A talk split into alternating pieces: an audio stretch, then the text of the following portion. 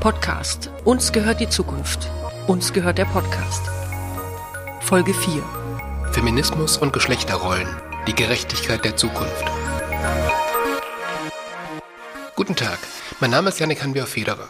Und ich bin Kirsten Fuchs. Und wenn Sie das Fuchs-Federer-Doppel gerade zum ersten Mal hören, haben Sie drei tolle Podcast-Folgen verpasst. Zu denen wir dringend raten. Weil sie unheimlich toll sind. Also Sie, die Folgen. Nicht Sie mit großem S. Also okay, Sie sind auch toll.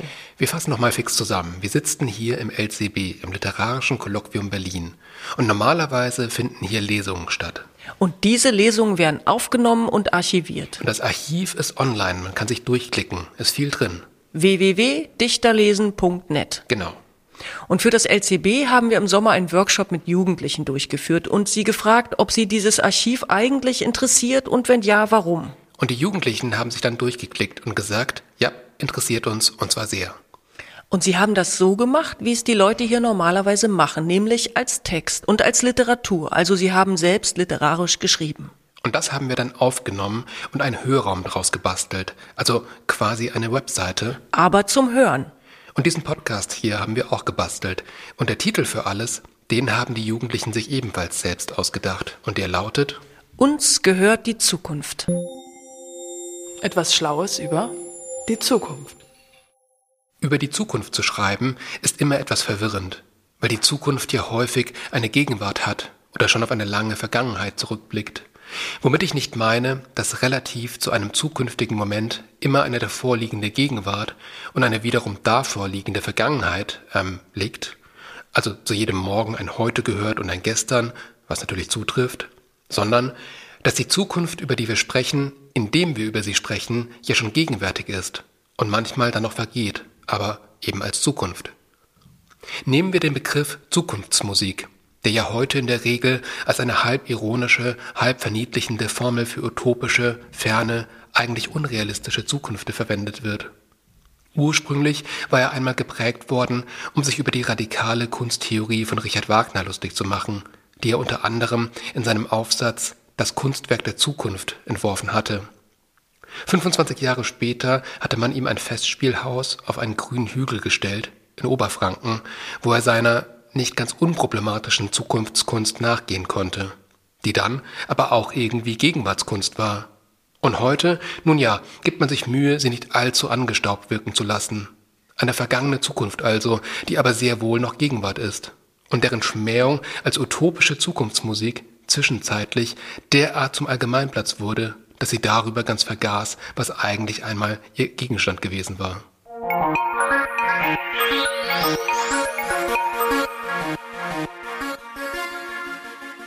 Nicht in der Zukunft, sondern in der Vergangenheit haben wir zusammen mit Paul, Henriette, Johanna Nepomuk, Frieda, Matthias, Helena und Luisa im Dichterlesen-Archiv des LCB herumgewühlt und uns davon inspirieren lassen.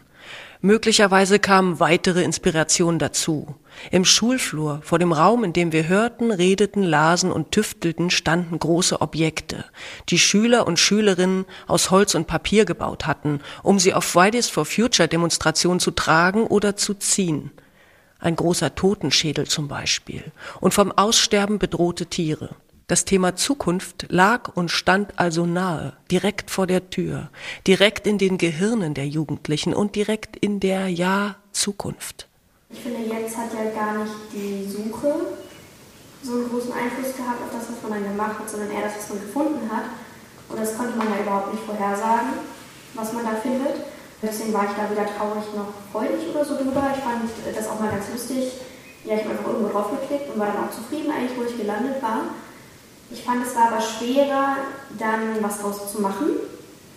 Also ich meine, ob es dran lag, weil meine Lesung so sehr lang war, aber ich fand es war schwer, so in das Thema reinzukommen. Ich weiß jetzt auch gar nicht, ob ich, es kann sein, dass ich total daneben bin von dem, was in den Büchern gesprochen wurde, weil ich habe ein bisschen die Einführung angehört, um zu wissen, um was geht es denn eigentlich. Dann ist es aber schwer, weil sie, es wird über die Bücher diskutiert und kleine Ausschnitte gelesen, schwer, wenn man die Bücher nicht gelesen hat, fand ich jetzt Zumindest das, was ich jetzt gehört habe.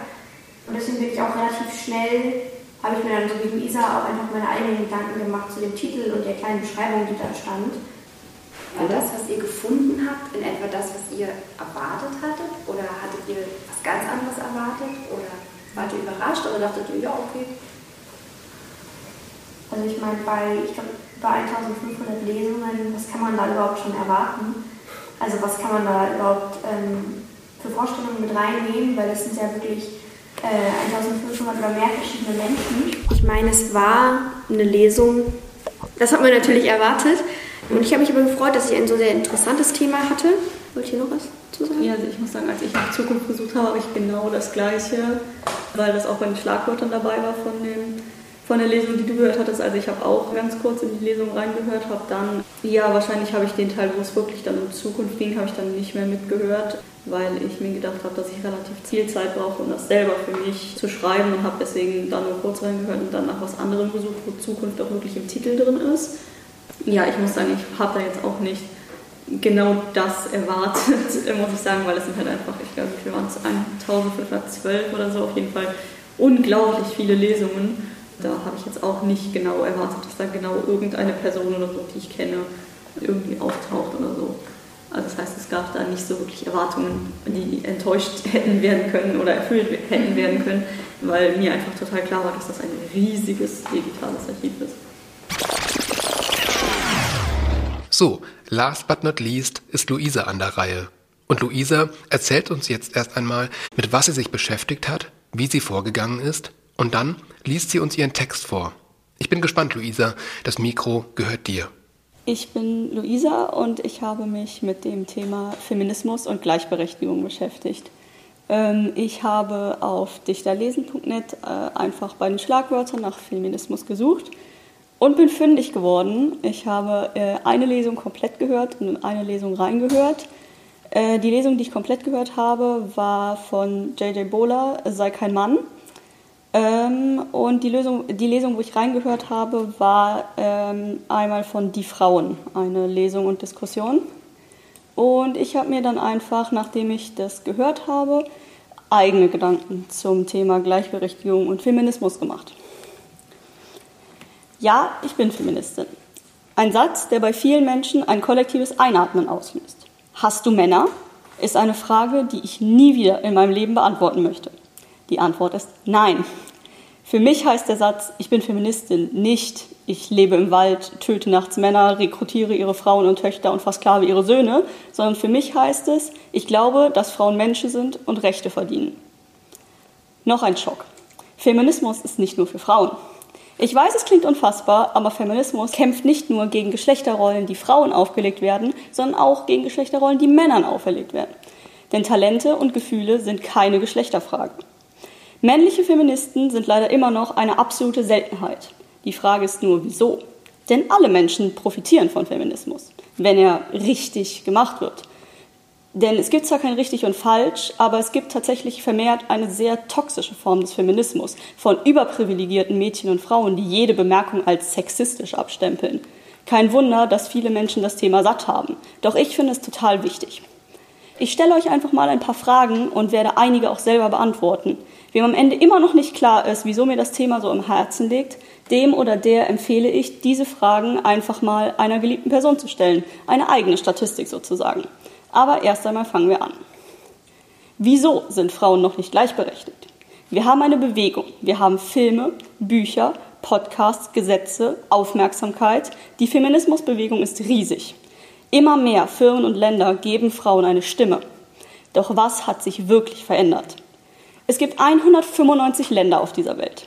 Was würdest du sagen, wie viele dieser Länder werden von Frauen regiert? Es sind 14. 14 Länder. Was glaubst du, wie viele Frauen es überhaupt auf dieser Welt gibt? 49,6 Prozent der Menschen auf dieser Welt werden mit dem weiblichen Geschlecht geboren. Also fast die Hälfte der Menschheit ist weiblich. Doch nur 14 Prozent der Länder auf dieser Welt werden von Frauen regiert. Andersherum, Ungefähr die Hälfte der Menschen auf dieser Welt werden mit dem männlichen Geschlecht geboren, doch 86 Prozent der Staaten auf dieser Welt werden von Männern regiert. Und wie viele dieser Männer sind nur gewählt worden, weil sie Männer sind? Ist das fair? Aber bevor ihr alle bei der nächsten Wahl nur die Frauen wählt, stopp. Ich glaube, dass diese Zahlen nicht wichtig sein sollten. Ich glaube nicht, dass mehr Frauen in Führungspositionen gesteckt werden sollten, damit die Firma sich mit einer Quote brüsten kann muss ich mich jetzt bei jedem meiner Erfolge fragen, ob das mein eigener Erfolg war oder nur für die Quote. Ich möchte nicht, dass die Quote umgedreht wird, dass Männer benachteiligt werden. Denn dann hätte ich nicht mehr dieses wunderbare Gefühl der moralischen Überlegenheit.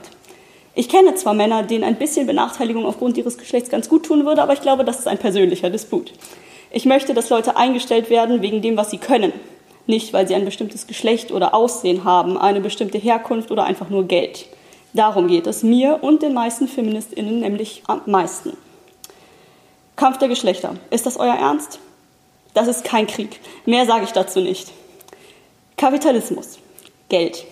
Geht es heute wirklich nur noch ums Geld? denn ich sehe absolut keinen anderen Grund für die meisten geschlechtergetrennten Produkte. Gut, dass Tampons eher wenige männliche Ableger finden, kann ich verstehen und dass Unterwäsche den Geschlechtsteilen von der Passform her angepasst werden sollte, touché. Aber mein Lieblingsbeispiel, Rasierer. Wieso gibt es das in einer Frauen- und in einer Männerversion? Bin ich die Einzige, die sich das fragt? Lassen meine sehr, sehr weiblichen Haare sich ausschließlich vom überparfümiert riechenden rosafarbenen Rasierer entfernen? und beweist mein Cousin die Männlichkeit seiner Rasur mit Hilfe eines edgy Rasierers in blau-schwarz? Sind es nicht eigentlich Haare, von denen wir hier sprechen? Und wieso ist der rosane Kram nicht nur ekelhaft für Leute mit funktionierenden Riechorganen, sondern auch noch unfassbar teuer? 38% mehr Geld für künstlichen Blumenduft und eine feminine Farbe. Mein Tipp, Rasierhobel aus Bambus. Umweltfreundlich, günstig und unisex. Doch bei Rasierern hört es nicht auf. Ich möchte hier jetzt nicht noch mehr Beispiele machen und mit Daten um mich werfen. Wer es wissen möchte, drei Klicks in der Suchmaschine eurer Wahl und ihr seid im Datenparadies. Wer es nicht wissen will, ich habe euch gerade drei Minuten Langeweile erspart, dank mir später. Nächster Punkt. Babys. Ja, Babys. Zu Babys gibt es unfassbar viel zu sagen. Punkt 1. Abtreibungen.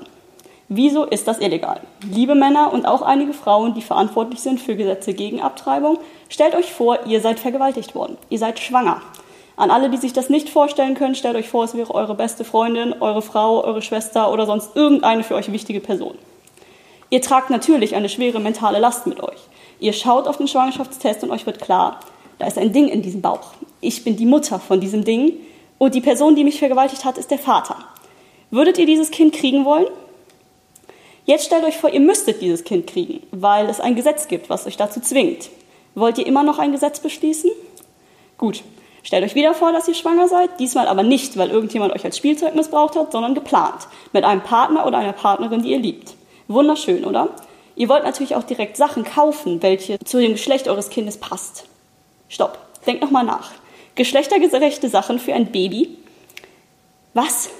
Glaubt ihr, dass ein zwei Wochen altes Baby nur rosafarbene Strampler und Plüschtiere akzeptiert, weil es sich bereits so unfassbar weiblich fühlt? Denkt nochmal drüber nach. Letzter Punkt zu Babys, dann höre ich damit auf, versprochen. Jetzt stellt euch mal vor, ihr seid nicht schwanger. Entweder könnt ihr es medizinisch nicht oder ihr habt den richtigen Partner oder die richtige Partnerin nicht gefunden oder vielleicht wollt ihr einfach auch überhaupt gar keine Kinder. Vielleicht jetzt nicht, vielleicht überhaupt nicht. Was glaubt ihr, wie oft werden euch Fragen gestellt oder Anspielungen gemacht? Wie würdet ihr euch damit fühlen? Eigentlich wollte ich keine Verbote aussprechen, aber hier einmal bitte nicht. Dankeschön. Nächster Punkt, Kleidung. Hier geht es nicht um geschlechtergerechte Kleidung oder geschlechterneutrale Kleidung. Jede und jeder darf meiner Meinung nach tragen, was er oder sie oder they will und wo man sich drin wohlfühlt. Ich verliere kein Stück meiner Weiblichkeit, nur wenn ich keine Kleider trage. Ich fühle mich einfach nicht wohl in Kleidern. Wenn Leute sich in Kleidern wohlfühlen, feel free. Hier geht es um Kleiderregeln. Punkt 1. Wieso ist ein Mann, der Haut zeigt, sexy und akzeptiert, eine Frau, die Haut zeigt, eine Aufmerksamkeit suchende Schlampe? Wieso sind bauchfreie Shirts, Tops und kurze Röcke so sexualisiert? Wieso sind meine Knie, meine Schultern und mein Bauch sexualisiert? Das sind mit Sicherheit alles schöne Regionen meines Körpers, aber jetzt nicht so das, wonach ich gucke, ist vielleicht eine persönliche Präferenz. Ich bin dafür, dass wir einfach Kompromisse eingehen und auf menschlicher Ebene miteinander sprechen, anstatt zu sagen, zieh dich an, die Jungs sind abgelenkt. Letzter Punkt, Partner. Wieso ist Single-Sein so verpönt? Wenn ich so mit meinen Freundinnen und Freunden mich unterhalte, habe ich nicht das Gefühl, dass ein bisschen Küssen das ganze Geld und die Nerven wert sind, die für die Partnersuche und das Behalten dieser draufgehen. Klar wäre eine liebevolle gute Nachtumarmung manchmal eine tolle Sache, aber wofür gibt es riesige Elefanten bei Ikea, wenn nicht dafür? Eine kurze Ansage an alle Verwandten, die ich habe und die mich bei jedem einzelnen Treffen mit der Partnerfrage nerven. Nein, ich habe keinen Freund. Nein, ich suche keinen Freund. Ich suche auch keine Freundin. Ich bin einfach nur introvertiert und zufrieden damit. So, ich habe lange nicht alles gesagt, was ich sagen will, aber dieses Thema ist dermaßen unerschöpflich, dass ich nie zum Ende kommen würde. Ich hoffe, dass sich die Feminismusbewegung auch in Zukunft nicht in eine toxische und negative Richtung wendet und eines Tages alle Menschen vor dem Gesetz wirklich gleich sind.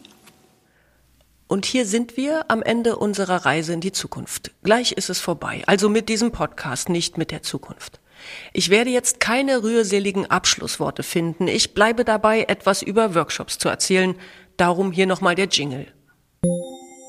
Etwas Schlaues über Workshops.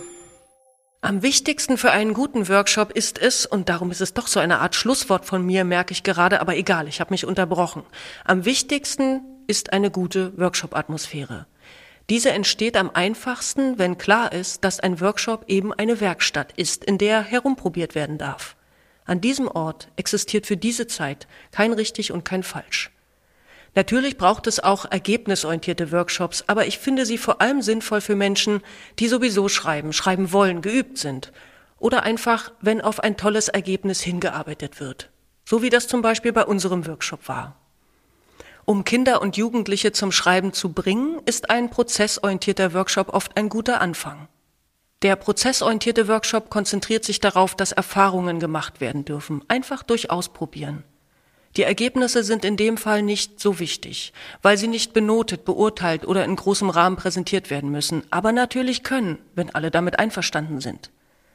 Das ergebnisorientierte Schreiben kann das Schreiben blockieren. Sätze wie das kann ich nicht und das habe ich falsch gemacht tauchen schnell uneingeladen auf oder können auftauchen. Eine Präsentation auch in kleinem Rahmen kann natürlich auch total motivieren, wenn sich alle wohlfühlen. Ja, so ungefähr wäre mein Schlusswort irgendwie. Schreiben und jede Form von Kreativität ist frei, freudvoll und wild. Und dann kommen sowieso irgendwelche Ergebnisse. Ähm, Kirsten? Ja, Yannick? Ähm, ich weiß jetzt gar nicht, wie ich das fragen soll. Also, waren wir denn prozessorientiert in unserem Workshop? Weil wir wollten ja, wir wollten ja schon ein Ergebnis haben, also diesen Hörraum und so. Ja, stimmt. Aber gleichzeitig wussten wir ja gar nicht, was das genau heißt. Also was für ein Ergebnis das sein soll. Ob der Hörraum ein Thema hat oder nicht, oder wie er aussieht oder wie er funktioniert. Also wir wussten ja nur, dass das irgendwie ein Hörraum für Jugendliche sein soll. Und wie und was und worüber genau, das haben sich ja schon die Jugendlichen selbst überlegt und entschieden. Ja, stimmt auch. Das heißt, wir waren also ergebnisprozessorientiert? Ja, kann man so sagen, oder? Okay, gut. Hm. Gut, dass wir darüber gesprochen haben. Gut. Mhm. So, das war's. Tschüss. Ciao. Ciao. Gut, so, das war's. Du sagst immer so, wenn du hier moderierst. So? Ja. Hm. Hast du noch eine Idee, wie wir hier jetzt rauskommen? Ja, ähm, ich dachte, ich dachte an Applaus. Aber hier ist ja niemand im Studio außer dir und mir und Julia, der Tonfrau. So. Schon wieder? Was? Egal. Was war jetzt mit dem Applaus? Ach so, ja, ich dachte, wir könnten eine Montage aus historischem Applausmaterial an den Schluss setzen.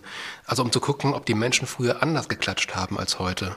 Ah ja, gut. Ja, dann mach mal. Okay, Moment. Dauert das jetzt sehr lange? Ich muss nämlich eigentlich dann auch mal. Ich, ich hab's gleich. Was heißt denn gleich? Ja, gleich halt. So, jetzt. Schon wieder.